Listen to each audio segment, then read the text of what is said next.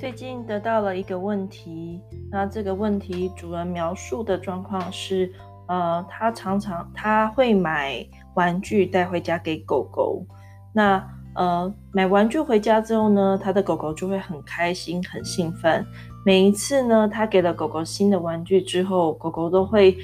呃到处都咬着玩具，可能去吃饭的时候，呃，他会把玩具叼到他的饭旁边。吃完饭了之后，再叼着玩具去旁边。狗狗也不一定是想要一直呃玩玩具，那我指的是狗狗不一定是想要把玩具抛起来啊，或者是它不是想要跟主人玩拔河，或者是它不一定是想要把玩具给拆烂。不过每次有新玩具的时候，狗狗总是会带着玩具到到处去，可能两三天，或者是狗狗已经休息睡着了。那但是可能他听到主人起身，可能要经过他的时候，他赶快又把玩具叼了起来，走到了旁边去放着。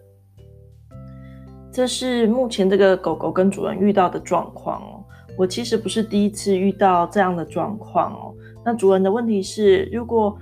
这样子感觉起来，狗狗很担心，每当有新的玩具的时候，狗狗就变得很担心。那到底我们该不该给狗狗这个玩具？呃，我觉得玩具哦，是我们提供给狗狗一个娱乐的选择。那狗狗经常会呃想好奇不同摇起来的玩具，或者是他们也喜欢在某些情境下觉得很亢奋的时候，需要啃一啃，甚至拆一下玩具。所以我常常觉得玩具的存在，有时候会是提供狗狗一个选择去，呃，除了好奇跟探索以外，也是一个选择，让他们可以发泄哦。那，嗯，我们先来谈谈压力跟发泄好了。我觉得在生活中不免都会有压力，我们会有，狗狗也会有。那当然，我觉得提供玩具会让狗狗多了一个选择，也就是一个发泄的管道。所以，如果你不希望狗狗呃在很激动的时候对着人叫，或者是呃骑成人，那我觉得如果它愿意去咬咬它的玩具发泄，当然我觉得是一个很好的选择。所以说回来了，我觉得玩具有存在的必要，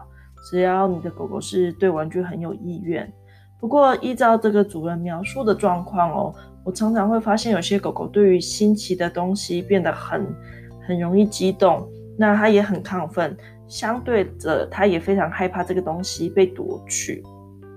因此，到底要不要不给狗狗新玩具的机会哦？我会觉得反而需要给狗狗一些新的玩具，但是或许我们可以改变一下玩具的内容，让狗狗的生活中多了很多的经验，是它拥有东西，所以慢慢的它比较不会对这件事情的呃得失心这么重。好了，所以或许是你可以准备的是宠物店买的玩具，呃，跟狗友交换的玩具，或者是你自己呃准备做了一个小玩具都好。那这些材质的多元的变化，嗯、会帮助狗狗能够适应更多不同的物件。那它也能从不同的物件得到它的好奇，也可以获得拥有这个东西哦。所以说回来，我希望大家去想想提供狗物件这个事情的重要。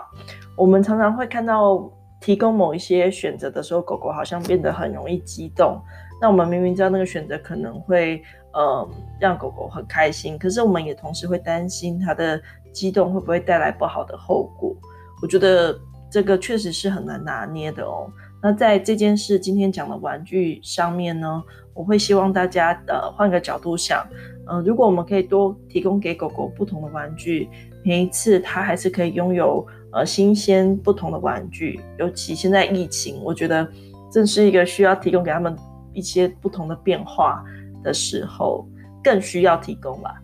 那只是在给玩具，或许我们需要打破一个模式，是譬如说，特别是宠物店买来的宠物用品，呃，网络上宠物用品商店买来的特定玩具会让它这样反应以外，我们需要提供更多不同的玩具，去让狗狗有多一些多元的选择，去可能稀释掉它对这些事情的呃。很刻板的固定制约的反应，就是变得很亢奋，或者是很容易恐惧这些东西消失。那当然，我觉得最基本的是，只要你给了他，你可能就要学着不要拿回来，这样，或者是不要偷偷把它藏起来，这样就让他好好拥有。那当然你会经过几天，他都比较紧张，比较担心被拿走。如果我们不拿走，不打扰这些事情，我们也可以当它是一个验证的过程，让狗狗有机会验证说，呃，当它有物件的时候，我们会尊重它，我们也不会打扰它，也不会夺走这些物件。那希望今天谈玩具这件事情，能够让你呃多想想，也多给狗狗多一点这样子的生活的娱乐消磨。